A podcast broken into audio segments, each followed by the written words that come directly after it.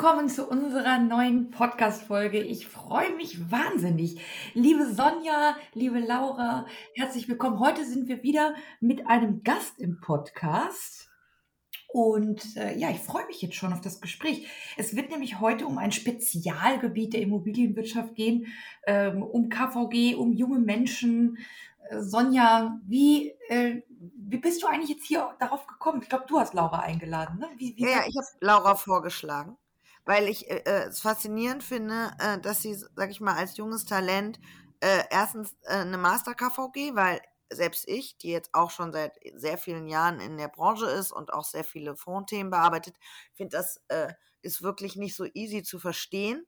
Ja, und ähm, es gibt natürlich, sag ich mal, Fachgebiete außer der, dem Projektentwickler, den haben wir ja das letzte Mal ein bisschen ausgeschlossen, dass man der heutzutage kein Projektentwickler mehr sein sollte. Aber ist das, sind andere Berufsbilder, viele wollen Makler werden, ne? so diese typisch gängigen. Und äh, deswegen dachte ich, dass äh, das mit Laura super ist und äh, weil ich sie für ein Talent halte und ja, deswegen fand ich, passt die einfach auch mit dir, mit den Immobilienjunioren einfach total gut. Ja, finde ich auch. Sehr schön. Laura, jetzt haben wir schon so viel über dich gesprochen. Äh, erzähl doch mal ganz kurz, äh, wer du bist, was du machst. Ja, sehr gern. Hallo, danke für die Einladung. Ich freue mich hier zu sein. Ich habe schon äh, fleißig euren Podcast gehört.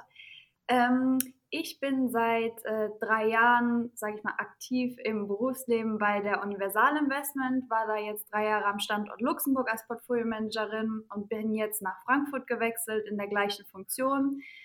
Ähm, ja, und freue mich heute hier zu sein und auf den Austausch. Ja, ja, erzähl uns doch mal ganz ehrlich, was macht denn so eine KVG eigentlich? Ja, jetzt könnte man sagen, ja, das musst du wissen. Also ich muss es wissen, weil, weil ich euch ja auch betreue, aber so, sag ich mal, wenn jetzt jemand frisch von der Uni kommt, warum sollte er zu einer KVG wechseln? Was ist daran so cool? Was ist vor allen Dingen erstmal eine KVG? Ich habe nämlich gerade, ich habe noch mal schnell, äh, ja, ich weiß, es ist der Absacker, aber ich habe noch mal schnell KVG gegoogelt, ne? Und dann kommt ja erstmal Kasseler Verkehrsgesellschaft, Kieler Verkehrsgesellschaft, also äh, alles Mögliche, aber nicht das, was du eigentlich suchst. Ne? Also von daher, vielleicht erklär uns noch mal kurz, was ist eine KVG? Ja, sehr gern. Ähm, das ist ehrlich gesagt eine gute Frage, weil also ich bin jetzt drei Jahre bei der Universal und ich denke, so nach anderthalb hatte ich es dann verstanden, was eine KVG ist. das ist nämlich gar nicht so leicht. Ähm, es ist einfach die Plattform, über die Fonds aufgelegt werden, so platt gesagt, wenn man es jetzt seiner Oma erklären wollen würde.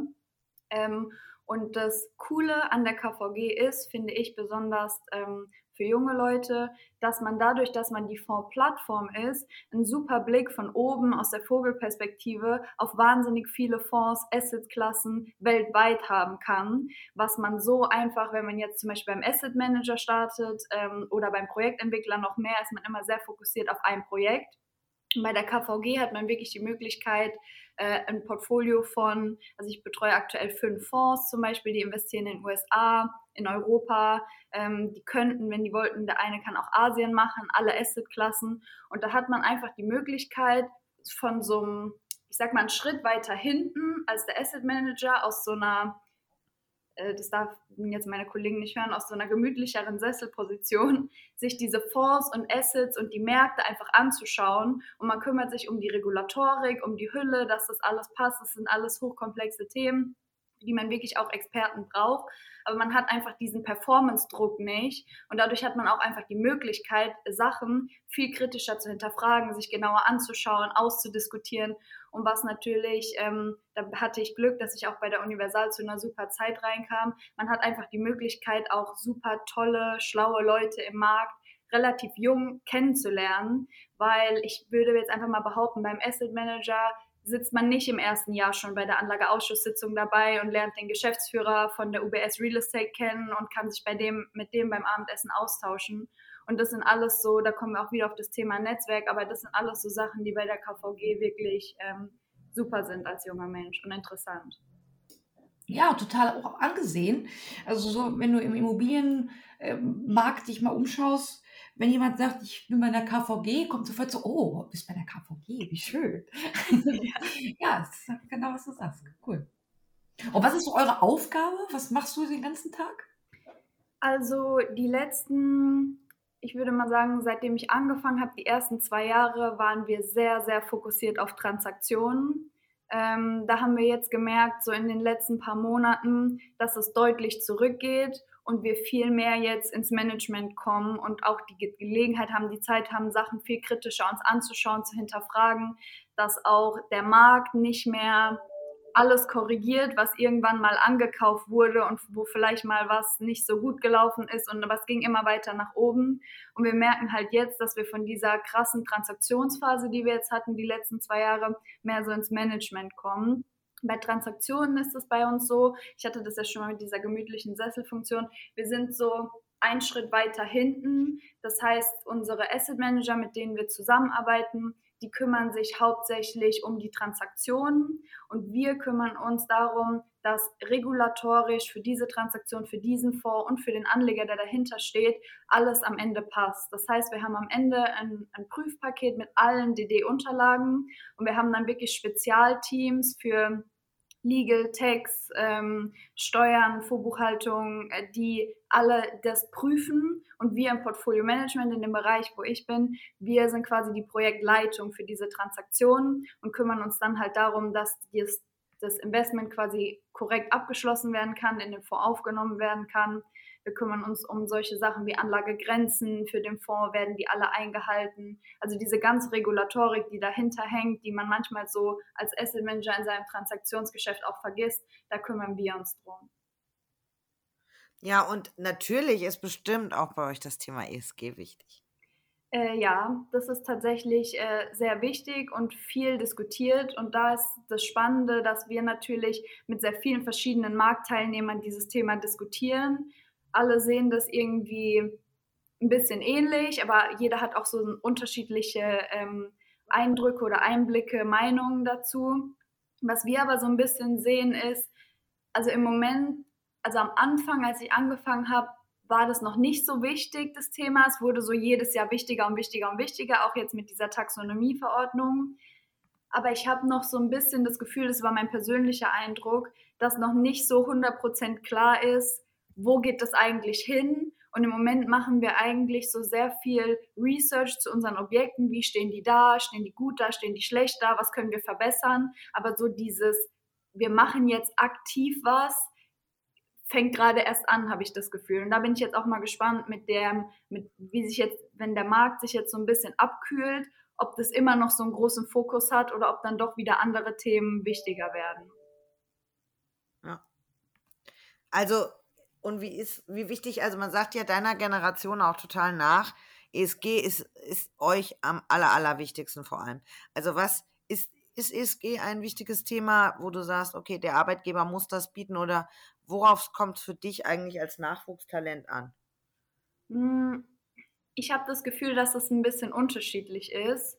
Also es gibt ähm, Leute, die sehen das sehr, sehr streng. Für die ist es super wichtig, diese ganzen ESG-Themen. Und dann gibt es auch viele, die sind so ein bisschen, die sehen das lockerer. Ich finde, es gibt viele Themen von ESG, die sind wichtig und die sollten auch umgesetzt werden. Aber manchmal habe ich das Gefühl, dass wir uns so im Großen und Ganzen verlieren und eigentlich so Kleinigkeiten könnte man leicht umsetzen, aber auf die kommt man gar nicht. Und dann geht es irgendwann am Ende nur noch um Brandings und wir sind alle so grün und toll, aber machen wir so wirklich genug? Das sind so die Fragen, die ich mir dann stelle, so allgemein jetzt auf die Branche bezogen. Also geht das alles schnell genug, dieser Wandlungsprozess? Ja, und wandelt sich wirklich was? Oder ersticken wir uns eigentlich nur in irgendwelchen Zertifikaten und machen dann nur noch, was uns bei dem Zertifikat hilft? Oder hinterfragen wir das auch mal kritisch und sagen, macht das jetzt wirklich Sinn für die Umwelt oder für die Gesellschaft? Oder hilft mir das jetzt nur, äh, bei dem Gresby-Score ein bisschen höher zu kommen? Mhm. Sonja und ich haben ja auch sogar schon einen gegenläufigen Trend ausgemacht. zu ESG. Es gab früher wohl mal, es gab mal so einen Fonds, der hat nur in solche ja, ich sag mal, problembehafteten Assets investiert. Also entweder Glücksspiel oder äh, Sonja, was war das noch alles? Glücksspiel, Spirituosen, äh, Zigaretten, genau. Spielhallen. Spielhallen auch schön. Spielhallen auch, auch sehr schön. Also, wir, da unsere Projektentwicklerkarriere ja nichts mehr wird, hatten wir jetzt überlegt, ob wir jetzt einfach nochmal Mephisto äh, 2.0 auflegen. Also bei 13,5% Rendite, also, ne? Also das ist wirklich, das ist alles, was nicht ESG-tauglich ist, vereint sich da drin. Nein, das machen wir nicht. Das Ja. geht nicht. Das würde die auch gar nicht, das würde, das würde gar nicht gehen, oder Laura? Also ich, theoretisch gehen tut das wahrscheinlich schon. Ich denke nur, man müsste sich dann vielleicht so ein paar Privatanleger suchen, weil ich glaube, so die großen ähm, sind da raus. Das äh, passt nicht zu Net Zero Owner und äh, diese ganzen Strategien. Nein. Es könnte, auch, es könnte auch mit der Finanzierung schwierig werden. Ich glaube nicht, dass die Berlin-Hüb das noch in, ähm, in Angriff nehmen darf, so eine Finanzierung. Das stimmt. Es gibt ja jetzt auch Green Loans und so. Ja. Mhm. Ja, aber es, äh, zu jedem Trend gibt es immer einen Gegentrend. Aber das Ja, ob wir den jetzt machen sollen, ja, ist ja auch wieder auf dem anderen Blatt, aber jetzt, gut, das wollten wir jetzt eigentlich äh, googeln, aber ich möchte nachher gerne nochmal das Mephisto-Thema eigentlich googeln. Ähm, also wir haben ja jetzt so gesagt, was, was ist euch jetzt so wichtig, so als, als junge Talente? Aber man hat ja, ihr habt ja auch mit Vorurteilen zu kämpfen, ne? Wir, also, ne, Mhm. ich bin ja so die Generation Praktikum zum Beispiel, ja. Wir waren die, die dann bis nachts um drei am Kopierer standen und, ne? Und man sagt euch ja nach, ihr wollt am liebsten 9 to 5 arbeiten, Work-Life-Balance und am besten noch beim Einstiegsgehalt von 100.000. Ja, also werden wir euch da eigentlich so gerecht? Also, wenn ich jetzt so diese Vorteile mal betrachte. Mm, Wir oder ich merke das auch, dass viele in, in dieser Generation, der ich ja auch angehöre, so sind und denken. Es gibt aber auch noch viele, die von diesem Praktikums und wir packen das an und wir machen das und man sitzt lange und zeigt dieses Engagement, Mindset kommen. Und ich habe manchmal das Gefühl, das clasht so ein bisschen, weil beides ist irgendwie wichtig, weil es ist gut, dass wir diese Leute haben, die sagen, wir machen 9 to 5, muss ich das jetzt wirklich noch unbedingt machen, nur damit der äh, Chef sich besser fühlt, dass ich da jetzt bis 21 Uhr gesessen habe, die das kritisch auch hinterfragen. Das ist wichtig, weil ich glaube, wenn wir diese Leute nicht haben, dann werden wir nie diesen Wandel erreichen, den wir aber brauchen, um so, sag ich mal, als Gesellschaft und auch mit den ganzen Frauen, die ja jetzt auf den Markt strömen, die ja vielleicht auch Kinder haben wollen und das ver verbandeln wollen mit der Arbeit. Und es geht ja nur, wenn alle so ein bisschen sich mehr an die Zeiten einfach halten. Also ich finde das wichtig, auch bei so Sachen wie Digitalisierung, da fällt mir das halt auf. Da kommt zum Beispiel bei mir immer die Faulheit raus, weil ich mir immer in meinem Kopf als erstes denke, muss ich das wirklich machen oder können wir das nicht digitalisieren? Muss ich wirklich diese Rechnung jetzt hier tippen oder diese Zahlen hier einzeln ins System tippen? Und das sind eigentlich so, ich nenne das gute, faule Gedanken, weil so können wir Wandel erreichen. Auch dadurch, dass man, dass diese, manchmal ist man so ein bisschen überrascht, wenn so ein neuer Mitarbeiter reinkommt, wie die sich schon manchmal trauen, mit den Älteren zu sprechen. Und an der einen oder anderen Stelle, glaube ich, müssen wir als Generation auch aufpassen, dass wir uns nicht unglaubwürdig damit machen. Es ist aber auch gut, weil die kommen auch rein und sagen, hey, warum soll ich die Zahlen da eintippen? Können wir nicht einen digitalen Prozess machen? Und wenigstens ähm, startet es die Konversation. Deswegen, ich finde beides wichtig. Ich glaube nur, wenn man zu stark diese Attitude hat, wird man in der Branche wie der Immobilienbranche nicht weiterkommen, weil es ist einfach keine 9-to-5-Branche. Auch von dem Typ Menschen, die da unterwegs sind. Ja. Ja, was, ich finde ja, dieses, diesen Song Wildberry Lillet, ne, der hat das ja so schön auf, wirklich schön auf den Punkt gebracht, was so das Klischee ist. Ne? Ich will alles vom Buffet und ein Wildberry Lillet. Ja, das, Ja. da- das, das, das Geilste, das Kurze an diesem, an diesem Lied ist, also ich muss unbedingt, ähm, ich habe einen Kumpel, äh, Niklas, und wenn der hört, dass in unserem Podcast das Lied angestimmt wird, ja, ich will Immos, ich will Dollars, ja, ähm, ich glaube, da rastet er aus. Aber äh, das ist jetzt auch sehr klischeehaft, meine Liebe. In der Tat. Es passt ja auch nicht zu ESG. Also noch habe ich nicht so, man kann ja auch schlecht sagen, das ist die Generation Set, ja. Also meine Generation, ich weiß gar nicht, was meiner Generation so als Vorurteil nach, nachgesagt wurde, zum Beispiel. Ich bin ja jetzt 83er Baujahr, dann bin ich, Das sieht man dir nicht an, Sonja.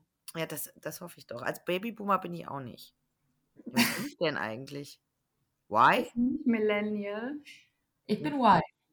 Ich bin so ein richtiges Y. Aber ich glaube, ich bin schon vor Y.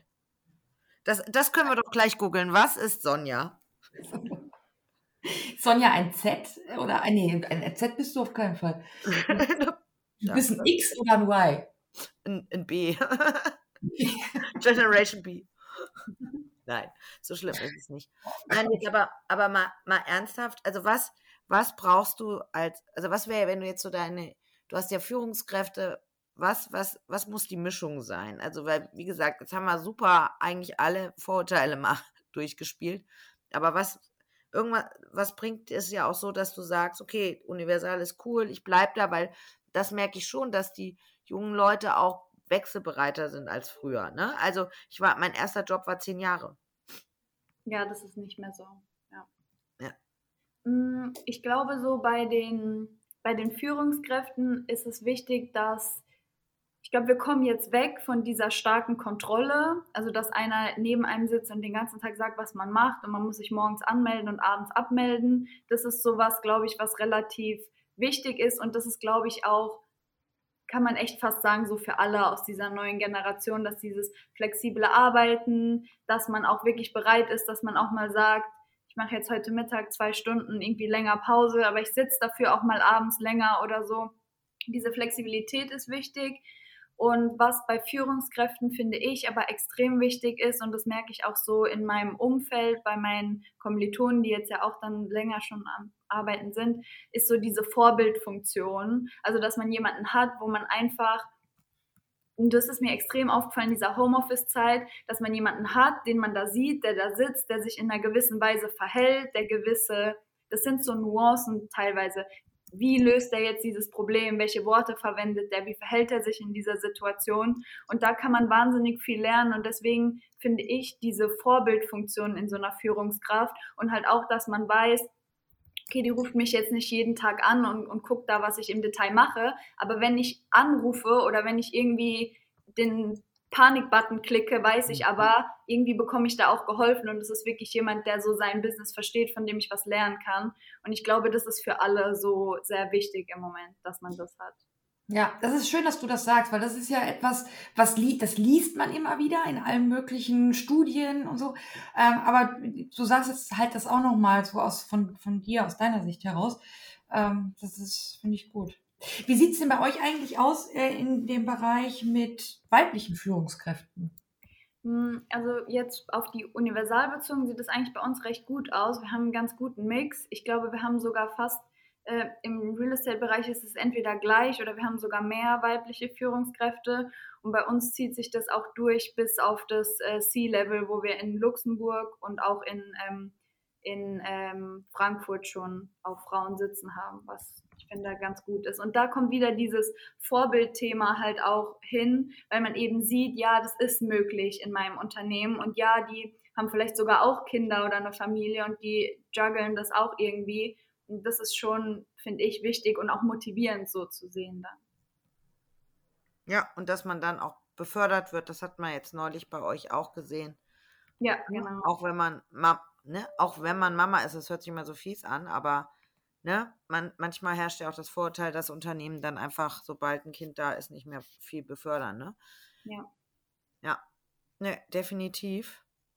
Und ja, ich habe ja eure Kultur auch erlebt, ne? Also, äh, das ist schon auch die Wertschätzung, ne? Also auch wenn Axel zum Beispiel über dich als Nachwuchskraft und auch sagt, hier, nimm an Podcast teil, also auch die Bühne für euch geben, ja?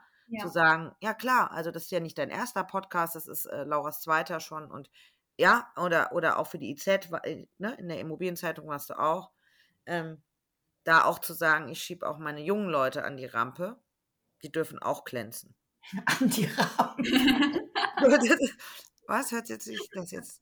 Ja, die Rampe hört sich eher so wie die Müllrampe oder so.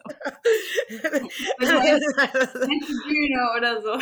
Entschuldigung, unter den Scheinwerfer an die Rampe. Oh, wir Also, das ist doch so ein Projekt an die Rampe schieben heißt, ne, das Projekt starten, das ist was Positives. Ich bin Mhm. Germanistin, ich darf das sagen. Ja, dann weißt du es ja. Genau, ja. Ich, ich würde sagen, jetzt können wir auch den Absacker gucken. Also was, was wollte ich jetzt? Ah, ich wollte Mephisto googeln. Was haben wir uns denn aufgeschrieben? Wir hatten eigentlich aufgeschrieben, wir wollten Nachwuchs, Immobilienwirtschaft googeln und Gen Z. Ich möchte Mephisto googeln. Das will halt Mephisto. Mephisto vor. Sehr geil. Aber da kommt nichts von Haufe bestimmt. da kommt nichts von Fonddiscount, aber das sind, glaube ich, eher so Bewertungen. Finanzen 100. Ja, hier, Handelsblatt. Ich möchte das eine Wort piepen. Piep, Gefängnisse, Alkohol, neuer Fonds, wettet auf die sieben Todsünden. Das war. die Investoren? Siehst du das? Ja, ich glaube, das war ein, das war ein, Pri- das war ein Privatfonds. Also für, das war jetzt äh, ein Publikumsfonds. So, zur Erinnerung. Ich überlege jetzt gerade. Ja, Trägheit. Dafür gibt es Aktien aus dem Freizeitsektor. Ja. Fondsberater aus München. Initiator des Sünden-Labels ist äh, ein Fondsberater aus München. Analysefirma Conquest.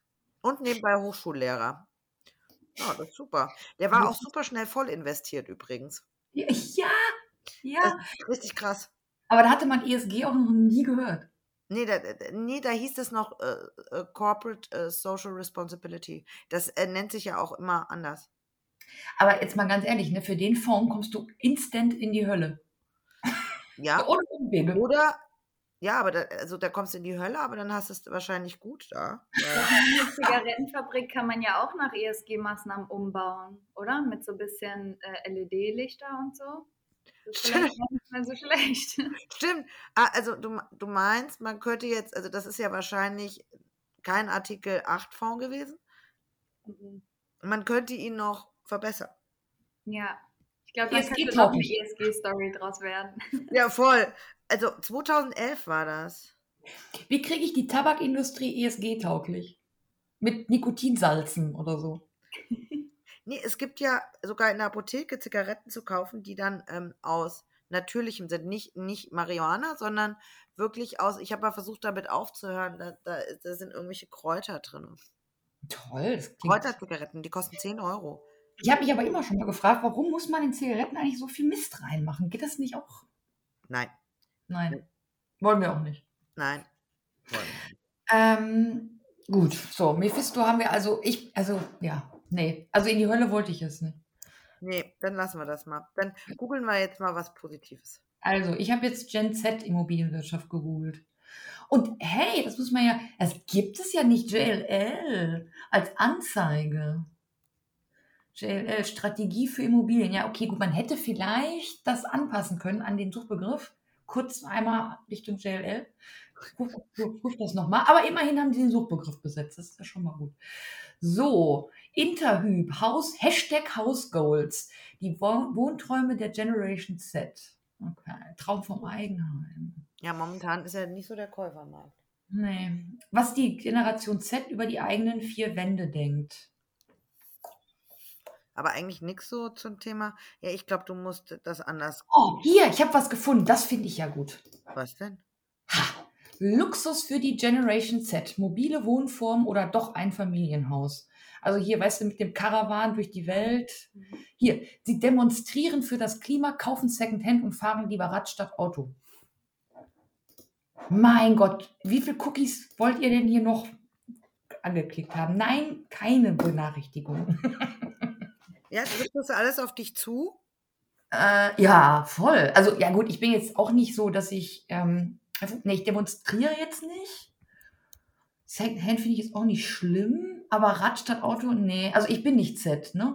Aber ich finde schon, wenig Konsum finde ich schon gut. Also ich bin jetzt auch nicht so, dass ich jetzt im Übermaß irgendwie Kleidung bräuchte oder übermäßig viel Raum. Also eigentlich, ich könnte mir auch so ein Leben vorstellen wie so ein Elon Musk, so komplett ohne festen Wohnsitz. Also ich meine jetzt nicht vom, vom, Du vom willst aber nicht in der Fabrik schlafen. nee, aber ich bräuchte, also ich könnte auch ein Hotelleben führen, glaube ich, so mit zwei Koffern und immer irgendwie unterwegs. Und Ich bin übrigens Generation Y. du bist dabei. 1980 bis 94 und was mich ausmacht, ich bin weniger autoritär und streng, Grenzen werden verhandelbar. Kennt eine Welt ohne Smartphones mit Internet am Riesenrechner, SMS tippen und eine Woche auf einen Brief warten. Vertrauen durch persönlichen Bezug und Empfehlung, flirten, persönlich ansprechen und nach der Telefonnummer fragen. äh, Bindung, Entscheidungen sind ernst zu nehmen. So, nämlich. Laura, wie siehst du das denn? Träumst du auch vom Einfamilienhaus oder lieber vom äh, Wohnwagen um die Welt zu reisen?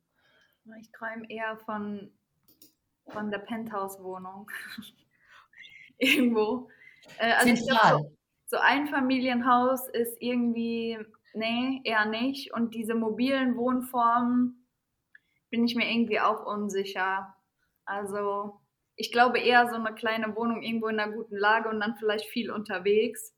Aber diese mobilen Wohnformen eher nicht. Könntest du dir so ein, könntest du dir so ein Co-Living-Konzept vorstellen? Co-Living, Co-Working, alles in einem?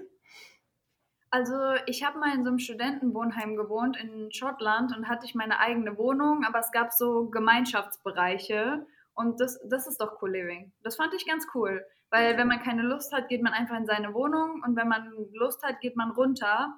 Äh, übrigens in USA, in diesen ganzen Multifamily-Objekten, die habe ich mir nämlich auch mal angeguckt vor ein paar Wochen, ist das schon so. Und das ist richtig, richtig cool. Das haben wir hier gar nicht. Also die haben so eine richtige Grill-Area draußen mit Pool, alle haben ein Fitnessstudio. Also so könnte ich mir das schon vorstellen. Das ist echt äh, ein cooles Konzept.